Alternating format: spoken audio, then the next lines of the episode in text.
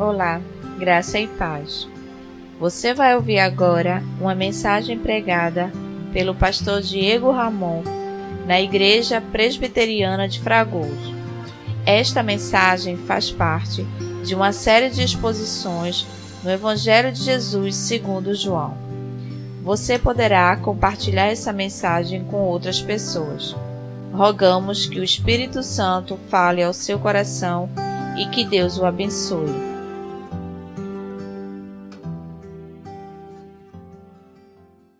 Abra sua Bíblia no Evangelho de João, no capítulo 16. Jesus introduz uma sessão importante para os seus discípulos, texto de João, capítulo 15, que é a videira e os ramos, a importância dos discípulos permanecerem ligados nele para estarem nutridos, para poderem amarem uns aos outros e para poderem saber lidar com este mundo. E o capítulo 16 vai exatamente dar uma continuidade àquilo que Jesus falou por último, a, a nossa relação com o mundo. Mas agora, de maneira mais forte, é, não apenas com o ódio do mundo, mas com o, a perseguição que viria contra a igreja do Senhor. Como os discípulos deveriam lidar com o fato de, mesmo pregando amor, mesmo vivendo uma vida de bondade, mesmo dando um bom testemunho, fossem perseguidos. Nós sabemos bem que lá no Evangelho de Mateus, capítulo 5 a 7, no Sermão do Monte, em especial nas bem-aventuranças, no capítulo 5, Jesus já havia falado a respeito disso, dizendo: Bem-aventurados sois quando por minha causa vos injuriarem, vos maltratarem e mentindo disserem todo mal contra vós alegrai-vos e regozijai-vos, porque assim fizeram com os profetas que vieram antes de vós. Então, perseguição, maus tratos, injúrias, calúnias, sempre fizeram parte da história da igreja cristã. Os cristãos sempre foram perseguidos, isso é fato histórico. Hoje pela manhã, enquanto estávamos acompanhando a festa das nações, uma das salas, foi a sala falou sobre a Índia, nos lembrou bem que esta perseguição tem sido forte e que os cristãos têm sido perseguidos pelos hindus, os hinduístas na Índia, de tal maneira que alguns deles têm sido presos, outros têm sido mortos e uh, em alguns locais do mundo nós temos visto Bíblias sendo retidas no seu boletim. Se você acompanhar a sessão Igreja Perseguida, você vai ver uma notícia sobre o Tajiquistão, onde cristãos têm tido suas Bíblias retidas pelo governo. Então, isso são fatos e, não são historinhas, mas são reais. São fatos que têm acompanhado a história da igreja durante muitos séculos, durante esses dois milênios, e que acompanhou também a história do povo de Deus no Antigo Testamento. Então, nós precisamos dessas instruções para os dias de hoje, porque nós também passamos por perseguições, por mais veladas que elas sejam, é, e poderão se agravar essas perseguições, e na verdade se agravarão nos dias mais próximos. E também não apenas pensarmos no nosso contexto Brasil, mas aqui acima da sua vista você está vendo várias bandeiras aqui, que foi o resultado das festas da, da festa das nações de hoje. E alguns dos países que vocês estão vendo aqui acima, os cristãos, em alguns destes países, os cristãos sofrem duras perseguições. Como, por exemplo, aqui do nosso lado, no México, aqui acima de nós, no México, um país desenvolvido, mas em muitas aldeias os cristãos têm sido perseguidos. Pessoas que se convertem ao protestantismo têm sido abandonadas pelas suas famílias, de maioria católicas.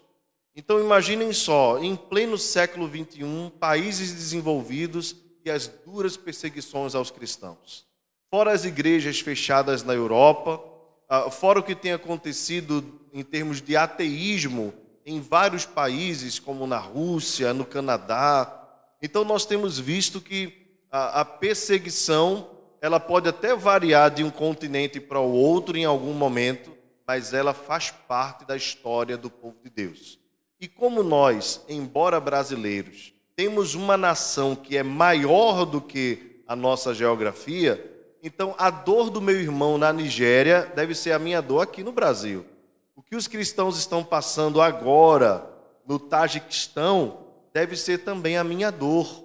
Eu devo sentir como se fosse na minha própria carne, pois todos nós fomos batizados num só Espírito, fazemos parte de um só corpo e temos um só Deus, o qual é Senhor para sempre. Amém. Meus irmãos, então, pensando nisso, nós vamos recorrer ao texto sagrado, Evangelho de João, capítulo 16, versos de 1 a 11. Diz assim a Escritura: Tenho-vos dito estas coisas para que não vos escandalizeis. Eles vos expulsarão das sinagogas, verso 2. Mas vem a hora em que todos os que vos matar julgará com isso tributar culto a Deus. Isto farão porque não conhecem o Pai nem a mim. Ora, estas coisas vos tenho dito, para que quando a hora chegar, vos recordeis que eu vos disse. Não vos disse desde o princípio, porque eu estava convosco. Mas agora vou para junto daquele que me enviou, e nenhum de vós me pergunta: Para onde vais? Pelo contrário, porque vos tenho dito estas coisas, a tristeza encheu o vosso coração. Mas eu vos digo a verdade: convém que eu vá, porque se eu não for, o consolador não virá para vós outros. Se, porém, eu for, eu vou-lo enviarei. Quando ele vier, convencerá o mundo do pecado, da justiça e do juízo. Do pecado, porque não crê em mim, da justiça, porque vou para o Pai e não me vereis mais, do juízo, porque o príncipe deste mundo já está julgado. Vamos orar mais uma vez? Querido Senhor, diante da tua presença santa e poderosa, nós nos rendemos a Ti e queremos, Senhor, neste momento, ouvir a Tua voz através da Tua palavra. Senhor, ilumina os nossos olhos para que possamos enxergar as maravilhas do Evangelho de Jesus. Somos por nós mesmos incapazes, fracos, e ainda que nos esforcemos, não conseguiremos ser nutridos se o Teu Espírito Santo não aplicar a Tua palavra ao nosso coração.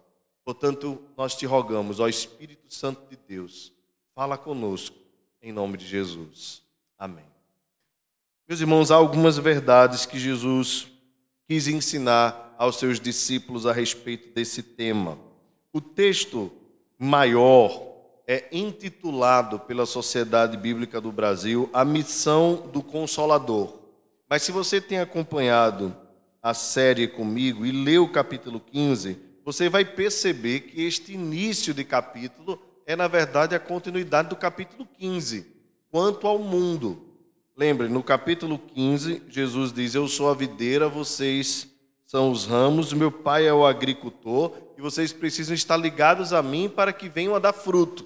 Se vocês permanecerem ligados em mim, eu vos uh, atenderei às orações.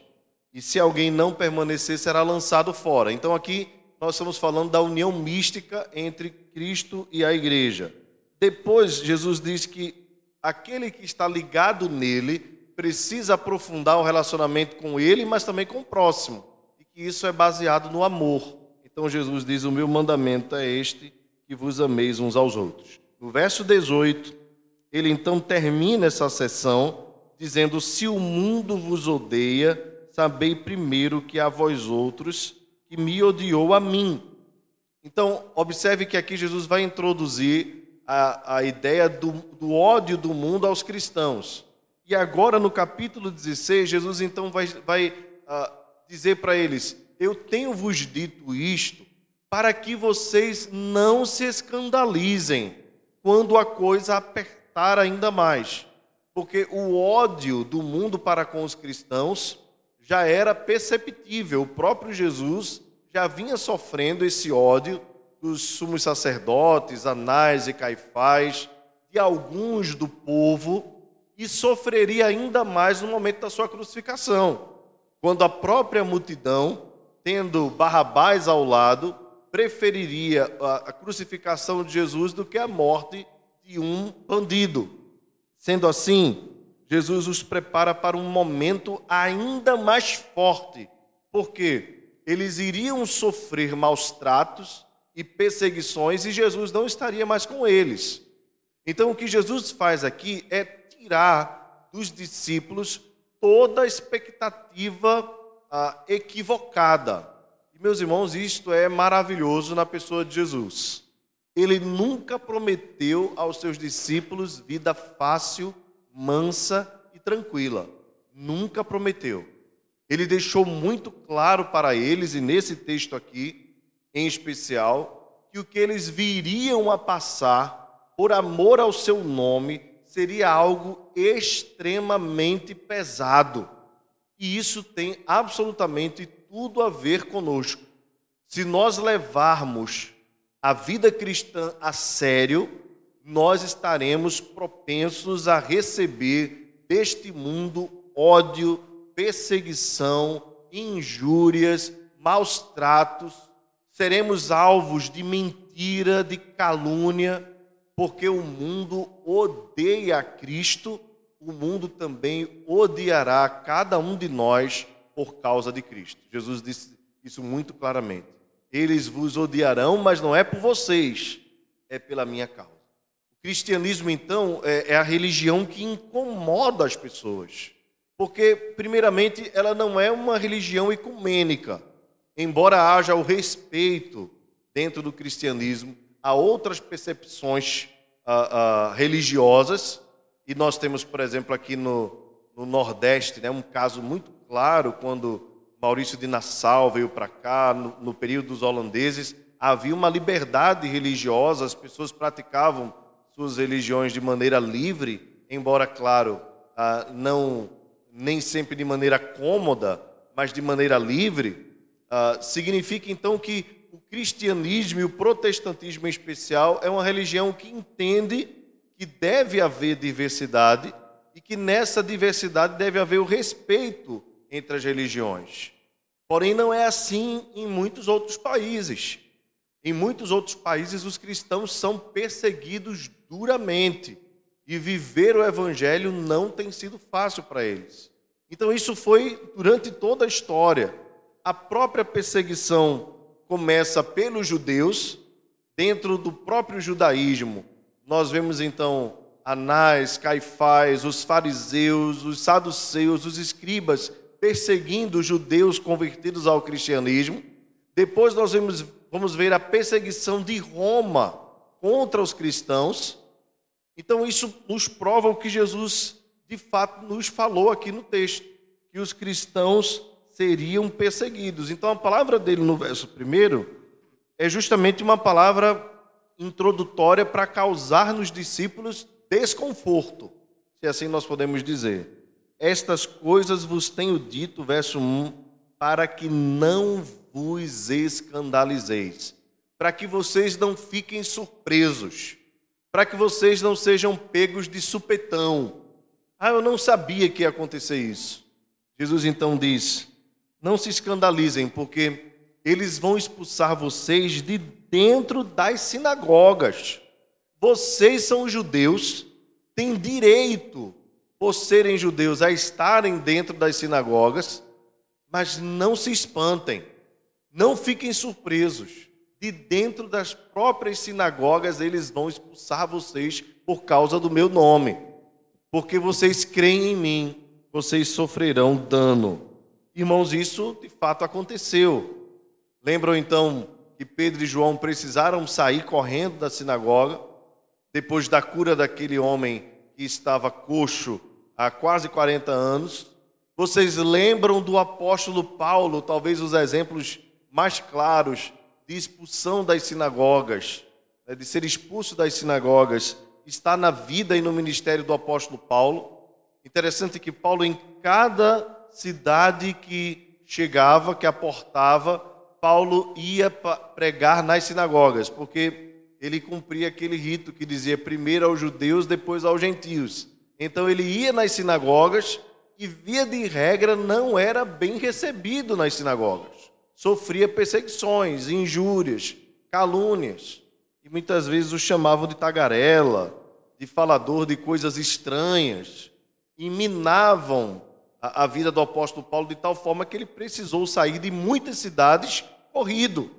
Desceu certa vez de um cesto, certa vez fizeram um cerco para que Paulo pudesse sair do meio da multidão, mas foi apedrejado em Filipos, os irmãos devem lembrar, sofreu grandes danos, prisões muitas, açoites vários, por causa do Evangelho de Cristo.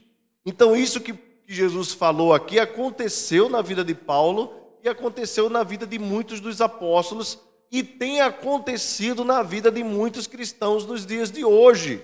Por mais que a nós, cristãos brasileiros, seja estranho, pois há muito tempo nós não temos visto no país ninguém sofrer sérios danos. Nós temos uma, uma liberdade nesta nação, que é um grande privilégio, e Deus nos cobrará esta liberdade com certeza Deus nos cobrará, pois ela é uma grande oportunidade de pregarmos o Evangelho. Mas, irmãos, há algo estranho, uma matemática esquisita, porque quanto menos perseguição, menos relevante a igreja se torna numa nação. Isso é impressionante. E quanto mais perseguição, mais a igreja se levanta. Isso é histórico também. Se você vê quando a igreja em Jerusalém estava crescendo de forma assim assustadora, né? Só no sermão de Pedro, 3 mil pessoas se converteram. Depois, mais para frente, nós vemos um acréscimo, 5 é, mil pessoas, e a igreja do Senhor vai crescendo, crescendo. É, e em Jerusalém começa a ter a simpatia de todo o povo, e o Senhor vai acrescentando dia a dia os que vão sendo salvos. A igreja estava vivendo uma espécie de acomodação semelhante àquela que aconteceu lá em Babel, no livro de Gênesis. Quando o povo estava muito bem, talvez em seus corações dizendo assim: Nós vamos ficar aqui, vamos aqui construir o nosso império. Deus levanta a perseguição contra a igreja. A morte de Estevão promove então duríssimas perseguições contra a igreja do Senhor e os irmãos vão dispersos por toda parte. E o texto nos diz assim de forma impressionante: enquanto iam, pregavam o Evangelho. Veja, a perseguição impulsiona a evangelização e a igreja se torna ainda mais forte. E quanto mais se bate nos cristãos, mais eles são fortalecidos no Senhor para pregar o Evangelho. Quando o ano passado eu estava no curso lá do Perspectivas, eu, Amanda e Franklin, nós ficamos assim impressionados com o que Deus está fazendo no mundo, irmãos. Impressionados. Cristãos nas Filipinas, na Indonésia, e o que Deus tem feito à igreja perseguida no Iraque. Irmãos, há uma igreja no Iraque desde o tempo da igreja apostólica. E essa igreja tem resistido fortemente ao islamismo. E por mais perseguidos que sejam, e ainda que um número seja pequeno diante do que é, por exemplo, a igreja evangélica brasileira, são cristãos fiéis que de geração em geração têm resistido às duras perseguições religiosas que sofrem. Então, é, a gente tem visto ao mesmo tempo muitos relatos tristes do que tem acontecido na Europa.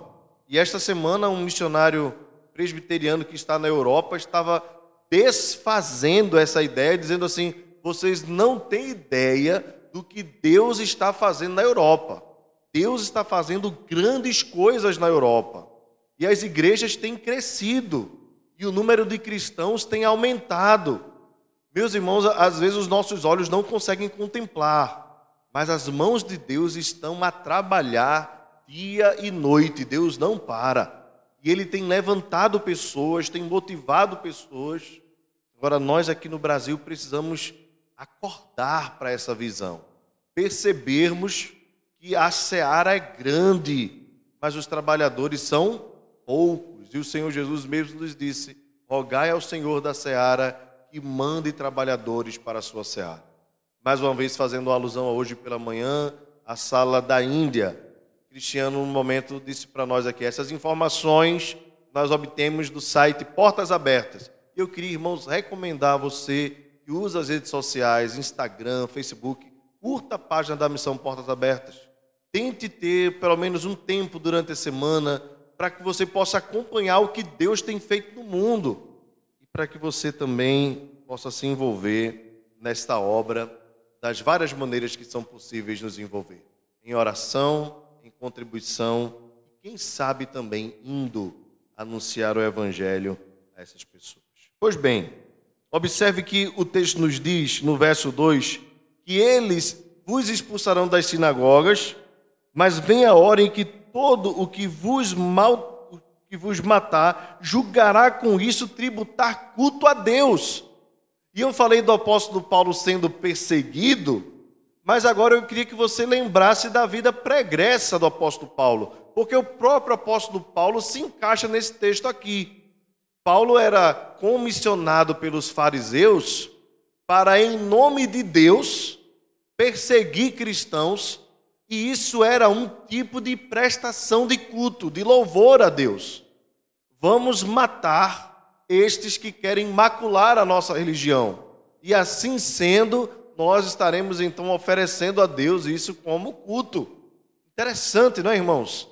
E esse mesmo Saldo de Tarso, com carta nas mãos para perseguir e encerrar cristãos no cárcere, este mesmo é encontrado por Jesus no caminho de Damasco. E o Senhor Jesus diz a ele: Eu vos mostrarei o quanto importa sofrer pelo meu nome. E agora, este antigo Saulo, agora Paulo, no final da sua vida, e a vida do apóstolo Paulo, os irmãos conhecem bem, nos faz, nos traz uma lembrança daquilo que o texto aqui nos traz. Veja, eles perseguiriam os cristãos e fariam isso como se fosse oferecendo culto a Deus. Aí o apóstolo Paulo, no final da sua vida, diz: A hora da minha partida está chegada. E eu ofereço a minha vida como uma libação a Deus, uma oferta de louvor a Deus. Combati o bom combate, acabei a carreira e guardei a fé.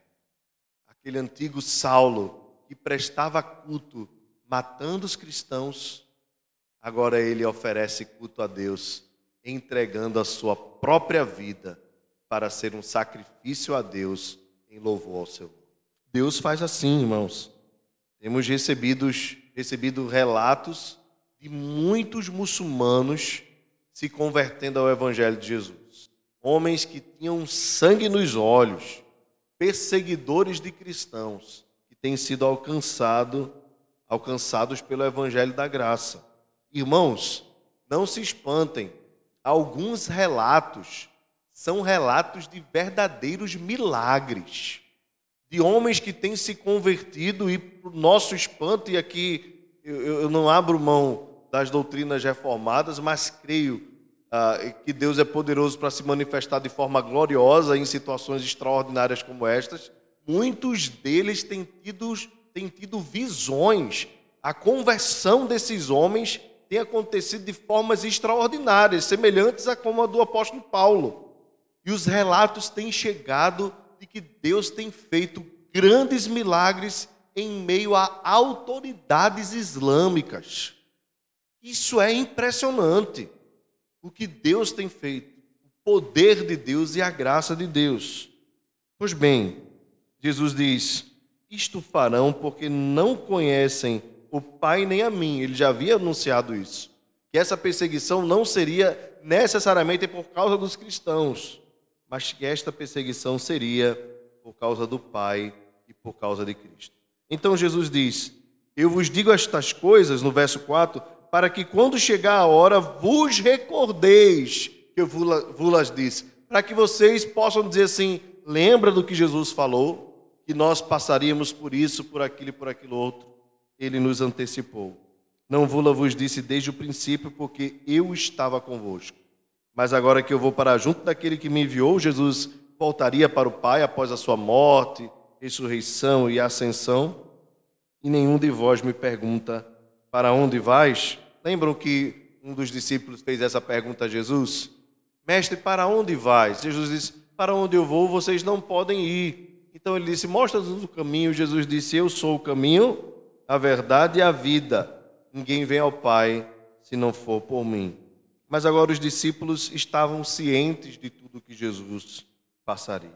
Então Jesus diz: pelo contrário, porque vos tenho vos dito estas coisas, a tristeza encheu o vosso coração. Os discípulos ficaram tristes por saber que Jesus partiria. Mas ao mesmo tempo, Jesus os consola com o consolador. Observe o verso 7. Mas eu vos digo a verdade: convém que eu vá porque se eu não for, o consolador não virá para vós outro. Se, porém, eu for, eu vou-lo enviarei. Então, aqui há uma, uma espécie de administração da graça de Deus sobre a vida do povo, onde era necessário que os discípulos ah, recebessem o Consolador e Cristo voltasse para o Pai. Não poderia ficar os dois aqui por conta da obra da intercessão.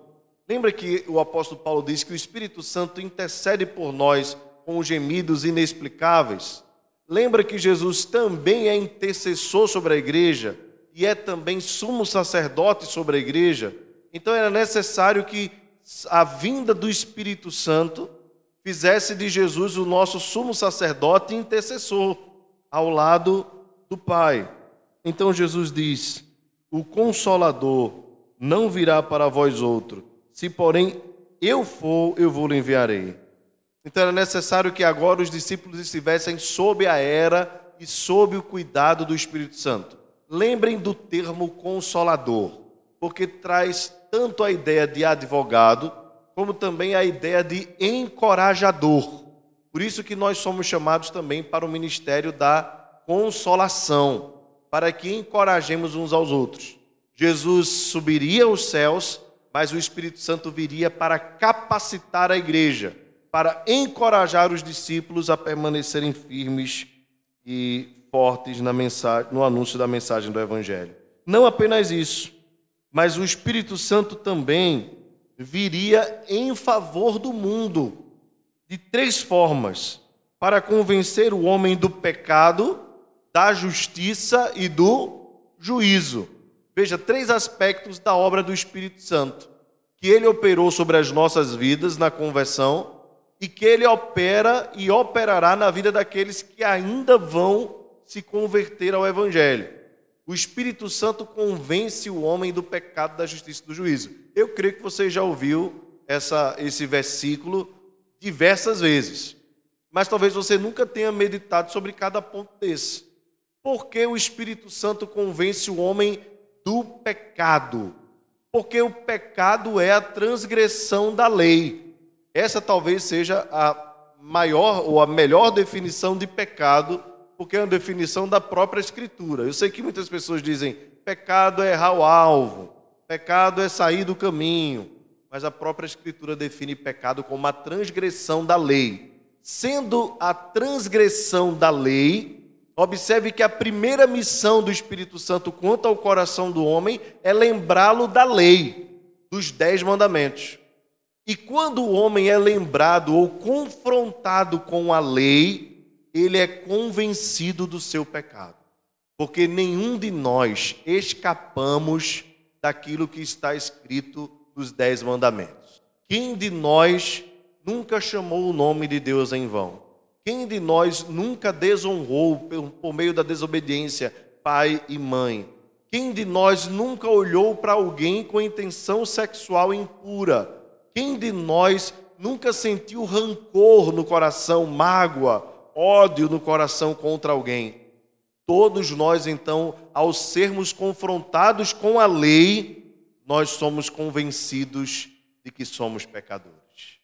E isso, irmãos, é um papel do Espírito Santo. A missão da igreja é anunciar, mas o homem natural, morto em seus pecados, ao se deparar com a lei, ele é capaz até mesmo de zombar dela. Quando ele é confrontado, por exemplo, com a sua vida de adultério, ele vai dizer: Eu não estou nem aí para isso. Eu pego uma, eu pego duas, eu faço isso, eu faço aquilo, eu faço o que eu quiser da minha vida. Quando ele é confrontado com uh, o pecado do, do ódio, o não matarás. Ele é capaz mesmo não apenas de matar com o coração, mas até mesmo de tirar a vida de alguém.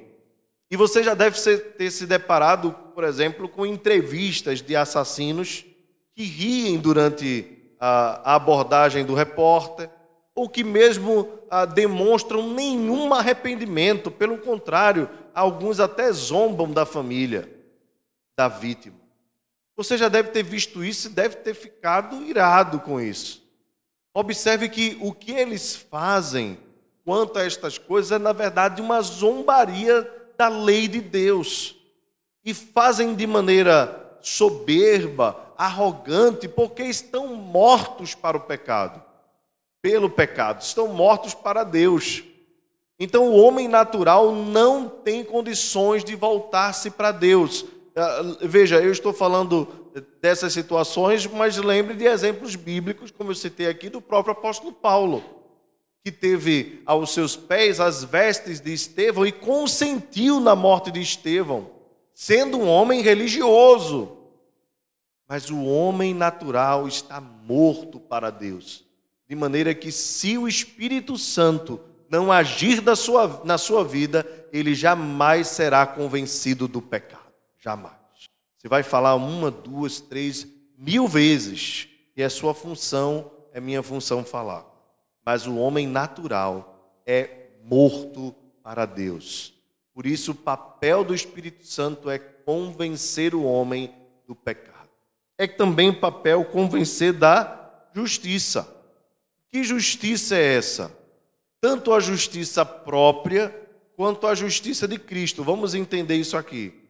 O homem natural também se acha suficientemente justo. Se ele é um cumpridor, aspas, das suas obrigações, ele acha então que está tudo bem. É muito difícil você convencer uma pessoa de que ela não está em paz com Deus.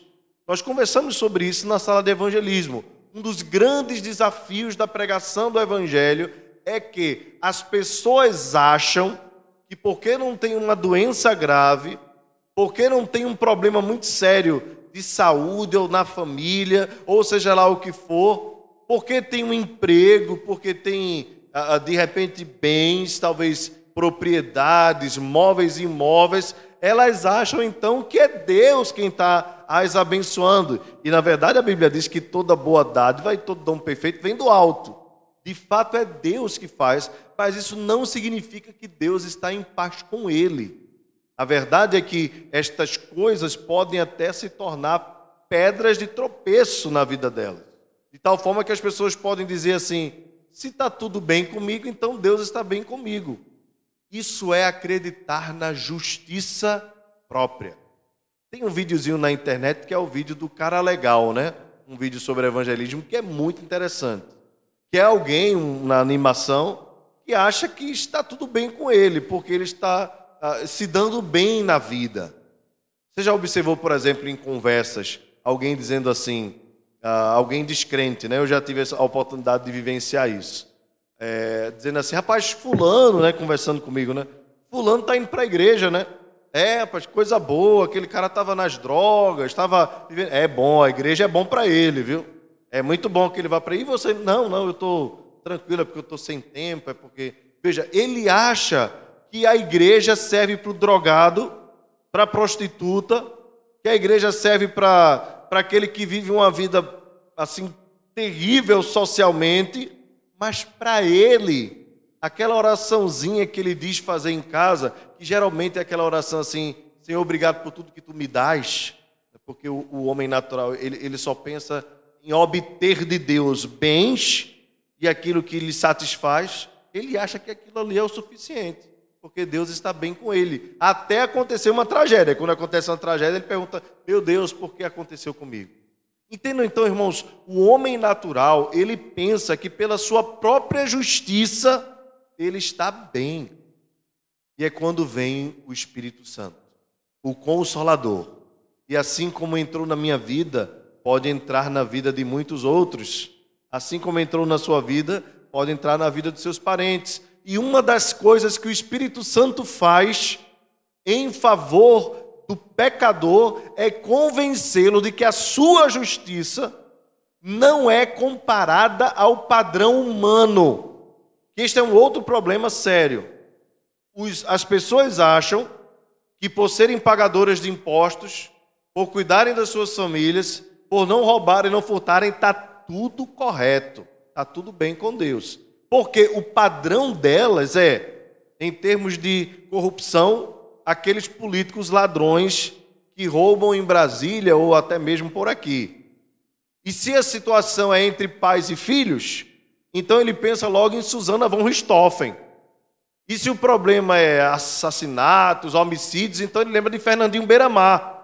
Então o homem natural, ele vai fazendo comparação de padrão a respeito dos piores da sociedade. Então ele diz assim, olha, se eles são os piores, então eu estou bem com Deus. A verdade é que o padrão é Jesus. E diante do padrão Jesus, todos nós estamos maus. Essa é a realidade. Se o padrão de justiça, o único que foi aceito pelo Pai, foi o padrão de Jesus, significa então, irmãos, que todos nós estamos fritos, perdidos. É por isso que o papel do Espírito Santo é convencer o homem de que o seu padrão é lixo e que a única forma dele ser salvo é se ele confiar no padrão verdadeiro que foi aceito por Deus, o único padrão que foi aceito por Deus, que é Jesus de Nazaré. E nós então somos salvos não pelas nossas obras e pelos nossos méritos, não somos salvos pelo nosso comportamento, mas nós somos salvos porque o Espírito Santo nos convenceu de que, embora incapazes de cumprirmos qualquer padrão, ou padrão perfeito que é Jesus, nós confiamos em Jesus e ele então é suficiente para nos salvar. Louvado seja o seu nome. O mundo não compreende isso. Essa é uma linguagem espiritual. E por fim, o papel do Espírito Santo é convencer o homem do juízo, do juízo. Haverá um julgamento. Haverá um julgamento. E esse julgamento, ele é firme porque o juiz é justo. E como uma coisa puxa a outra, né? o homem é convencido que é pecador, de que a sua justiça não vale nada, agora ele vai ser julgado. E se ele vai ser julgado e a sua justiça não serve de nada, qual então o juízo que recai sobre ele? A morte. Porque todos pecaram e carecem da glória de Deus destituídos estão da glória de Deus. Então, o homem natural, por ser pecador, por ter uma justiça própria que é comparada a trapos de imundície, a lixo, agora o seu juízo será o juízo do inferno. A Bíblia diz que o julgamento é um só. Aquele que creu no Filho de Deus será salvo. Quem não crê já está condenado, porque não creu no unigênito do Pai.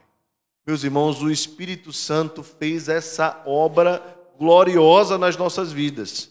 Nos convenceu de que nós não somos nada, de que somos pecadores, nos convenceu que por mais esforço que nós fizéssemos, nós não poderíamos conquistar nada, porque o padrão perfeito é Jesus.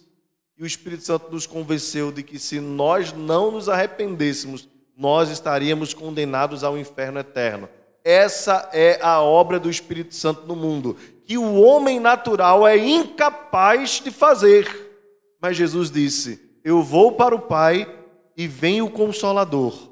Ele tanto vai encorajar a igreja, como ele vai adiante da igreja, convencendo o homem, por meio da pregação da palavra, do pecado, da justiça e do juízo. Louvado seja o nome do Senhor. Observe então o que Jesus diz: Do pecado, porque não crê em mim, da justiça, porque vou para o Pai e não me vereis mais, do juízo, porque o príncipe deste mundo está julgado. Tenho ainda muito que vos dizer, mas vós não podereis suportar agora. E aqui começa uma outra sessão, eu não vou prolongar. Mas eu queria então, irmãos, encerrar esse momento dizendo, lembrando para os irmãos esses pontos. Em primeiro lugar, os discípulos deveriam ser encorajados para que no momento em que viessem as perseguições, eles não fossem pegos de surpresa. E aqui eu queria, irmãos, fazer uma aplicação breve a vocês. Não se surpreendam se por causa do evangelho as pessoas desprezarem vocês. Não se surpreendam se por vocês viverem uma vida correta e buscarem dar um testemunho perfeito de vocês serem discriminados. Jesus vos, nos disse isso para que nós não nos escandalizássemos. É capaz até mesmo de pessoas da nossa própria família nos rejeitarem por causa do Evangelho. Não fique surpreso. Não fique dizendo, meu Deus, por quê? Eu não mereço isso. Não. Pelo contrário, lembre-se das palavras de Jesus. Eles vos perseguirão Perseguição aconteceria dentro da própria religião, ou seja, aqueles que pareciam ser mais cuidadosos com a lei seriam aqueles que exatamente perseguiriam os filhos de Deus pela causa do evangelho. Então não se surpreenda se seu pai, se sua mãe lhe desprezar porque você é crente. Não se surpreenda se os colegas da faculdade não quiserem ficar muito próximos a você, porque você não partilha das mesmas coisas que eles partilham. Não se surpreenda se chamarem você de bobo. Não se surpreendam se de repente ah, chamarem você de louco, porque você não concorda com as coisas que eles aprovam. Meus irmãos, é melhor ser considerado louco para este mundo do que sermos considerados aqueles que se acomodam a este mundo. E é justamente isso que nós, como igreja brasileira, precisamos entender: que, embora as perseguições a nós e estas questões todas não sejam uma metralhadora um fuzil apontados para a nossa cabeça, são pequenas coisas que o mundo vai minando sobre as nossas vidas, e quando nós dizemos, eu não quero isso na minha casa, eu não quero esse tipo de conversa comigo, eu não me assento nesse tipo de roda, eu não participo de determinadas reuniões, eu não partilho dessas ideias, eu não curto determinadas fotos. É aí que o mundo vai começar a enxergar a gente diferente e nos chamar de chatos, retrógrados, de que nós não somos simpáticos. É justamente aí que nós precisamos ser firmes e nos lembrarmos das palavras de Jesus. Jesus nos disse: não se escandalizem, não fiquem surpresos. Pelo contrário, entendam, para que quando acontecer, vocês tenham ciência de que eu vos havia dito estas coisas. Quanto ao mais, Jesus diz: Eu vou, mas o Consolador vem. E aqui eu queria lembrar aos irmãos que nós permanecemos firmes, não é pela nossa própria força é porque tem um encorajador bendito, a quem nós chamamos Espírito Santo, que está dentro dos nossos corações e que intercede por nós com gemidos inexplicáveis, que nos motiva dia a dia, embora seja talvez das três pessoas a, da, da Santíssima Trindade, a pessoa mais discreta é o Espírito Santo, mas é aquele que age dentro de nós continuamente. E aqui eu queria lembrar os irmãos, em nome de Jesus, não deixe a chama do Espírito Santo apagar no seu coração. Aqueça essa chama com a leitura da palavra, com a oração, com uma vida de santidade, com uma prática constante de confissão de pecados. Aqueça esse fogo dentro de você, a chama do Espírito Santo, com frutificação, anuncie o Evangelho e creia que esse mesmo Espírito que operou na sua vida é capaz de convencer aquele que está morto. Convencê-lo de quê? De que é pecador, de que a sua justiça não serve de nada e de que há um juízo esperando a vida deste pecador.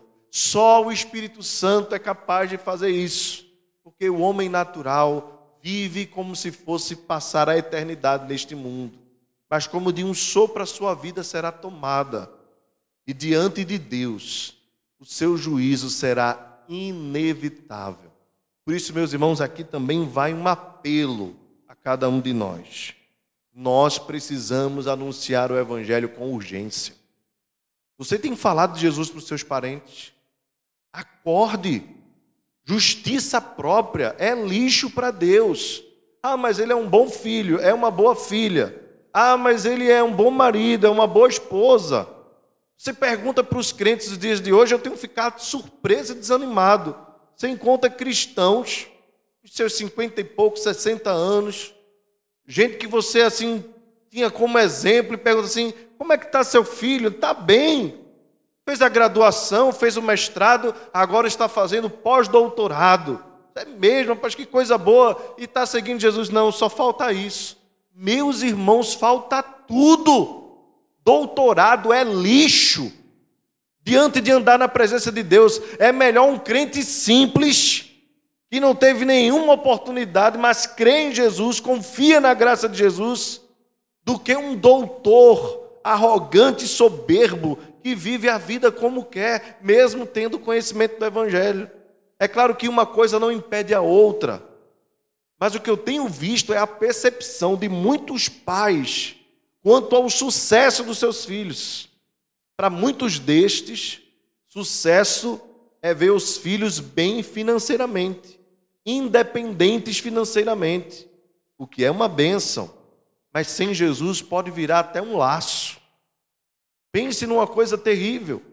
É por isso que eu e você precisamos urgentemente falar de Jesus para os nossos parentes, falar de Jesus, anunciar o Evangelho, rogar ao Espírito Santo, ao Espírito de Deus, convence esta vida, abre o coração, abre a mente, faz a obra, porque que adianta ganhar o mundo inteiro e perder a sua alma?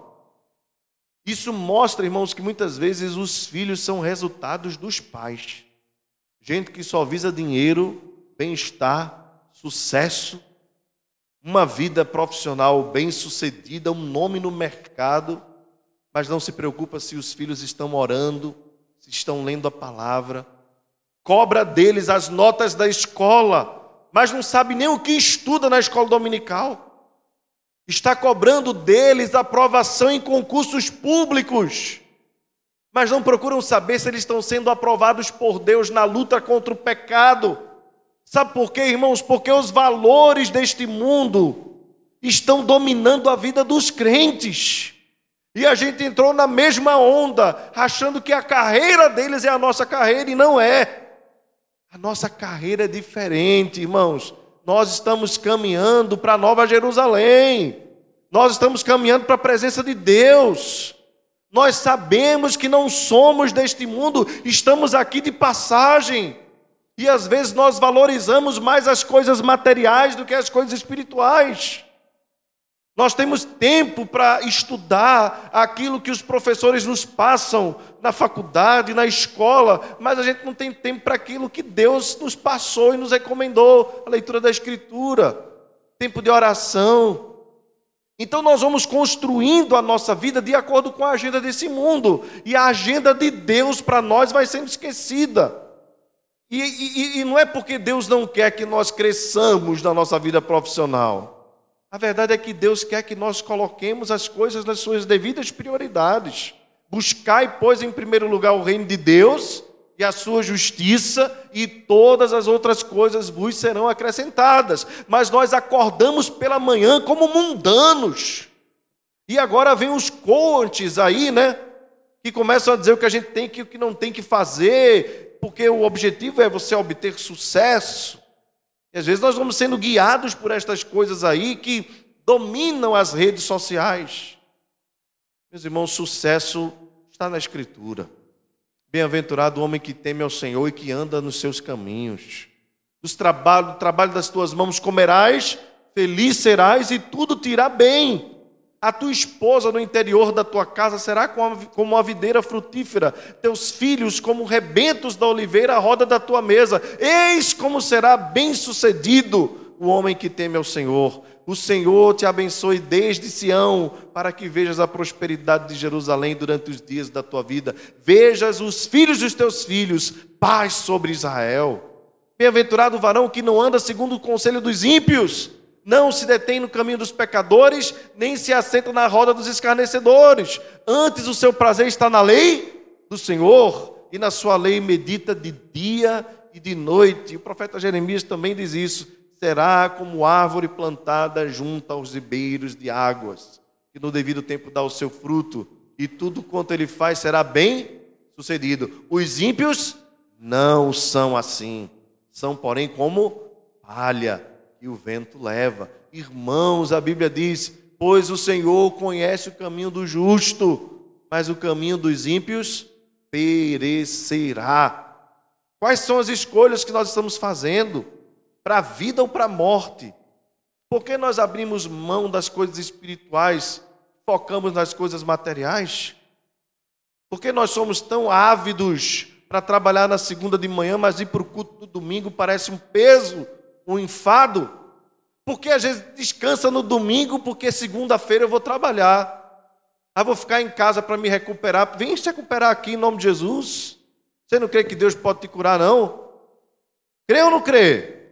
Então, às vezes, a gente diz assim: no sábado vai para a festa, participa de tudo, no domingo está cansado, ou está com gripe, ou pensa que vai gripar, ou que vai ter uma dor de cabeça. Venha com dor de cabeça para a igreja, irmão, em nome de Jesus. Você não vai trabalhar com dor de cabeça na segunda?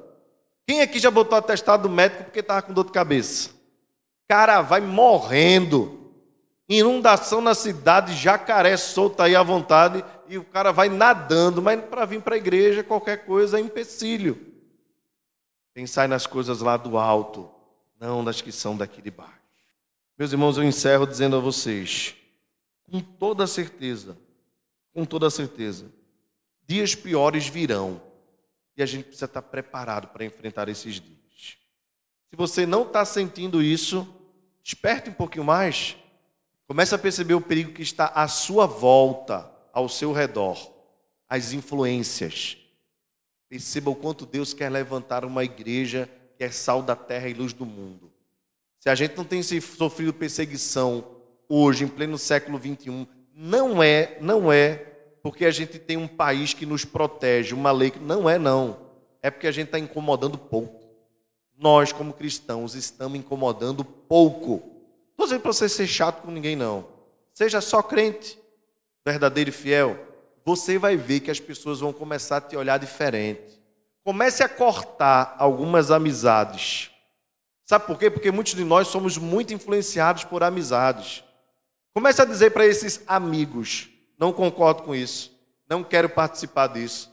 Você não deveria fazer assim. Espere a perseguição, espere o desprezo, espere a discriminação. Agora, por que não acontece? Porque a gente prefere se acomodar a gente prefere aceitar, às vezes até mesmo dentro da nossa própria casa. Gente maliciosa, gente que fala mal do outro, gente beberrona, gente que chama palavrão, que traz todo tipo de maldição, e a gente acha engraçado, e a gente não quer, ah, mas eu não quero constranger. Mas o ímpio constrange a gente pela sua malícia, e a gente não pode constranger pela santidade de Deus. Então eu, eu penso que está na hora da gente acordar. E eu digo a começar da minha própria vida. Da minha própria vida. Os ambientes que frequento, que participo. E digo mais aos irmãos, até mesmo ambientes cristãos, religiosos. Reuniões, às vezes, até mesmo entre pastores. Sabia que até mesmo entre pastores a gente precisa selecionar com quem a gente anda? Vocês não vê eu botando foto com pastor nenhum, ou quase nenhum. É raro. É raro, porque as pessoas fazem associações. E tem muita gente aí que usa terno e gravata com título de pastor que tem manchado o nome de Cristo. Com esses, o apóstolo Paulo diz: nem vos associeis. Então nós precisamos estar ligados até mesmo dentro da igreja. Até mesmo dentro da Eu não estou pregando contra a igreja. Eu estou dizendo que existe gente que está na igreja que não é igreja e que pelo testemunho a gente precisa perceber. E se essa pessoa não quiser conserto com Deus, não tem que ter aliança conosco. Ah, mas é, eu gosto muito dele. Você tem que gostar mais de Jesus. E se você gosta mais de Jesus, você não pode ter comunhão com ele. Ah, mas ela é muito legal. Mais legal é Jesus. E para estar em comunhão com esse Jesus, às vezes não pode estar em comunhão com ela. Então nós precisamos cortar, sermos radicais. e temos poder para isso, o Espírito Santo nos capacita e nos encoraja. E assim seremos então uma igreja verdadeira cada dia, para a glória de Deus. Vamos ficar de pé. Querido Senhor, dá-nos capacidade de compreender coisas espirituais, de não vivermos neste mundo de maneira distraída, desorientada, mas entendermos que estamos numa arena, que estamos numa guerra, que esse mundo não é brincadeira. Tem misericórdia de nós, ajuda-nos nas nossas fraquezas e dificuldades, faz-nos olhar para este mundo caído com misericórdia, mas que essa misericórdia não nos torne enredados por este mundo. Dá-nos espírito de moderação, Senhor, para que nós estejamos neste mundo, mas não sejamos como ele. E quando vierem as lutas, as perseguições, Senhor, nos faz lembrar a tua palavra. Não somos maiores do que o Senhor. O ódio deste mundo não é a nós, é ao Senhor. Fortalece-nos na nossa fé, ajuda-nos na caminhada, sustenta os nossos pés, Senhor. Livra-nos da queda. E se cairmos, nos levanta, Senhor, em nome de Jesus. Que a graça do Senhor Jesus, o amor de Deus, o Pai, e a comunhão do Espírito Santo seja sobre nós e conosco permaneça agora e para todos sempre. Amém. Você acabou de ouvir uma mensagem pregada pelo pastor Diego Ramon na Igreja Presbiteriana de Fragoso. Compartilhe esta palavra com mais alguém. Deus te abençoe e até a próxima.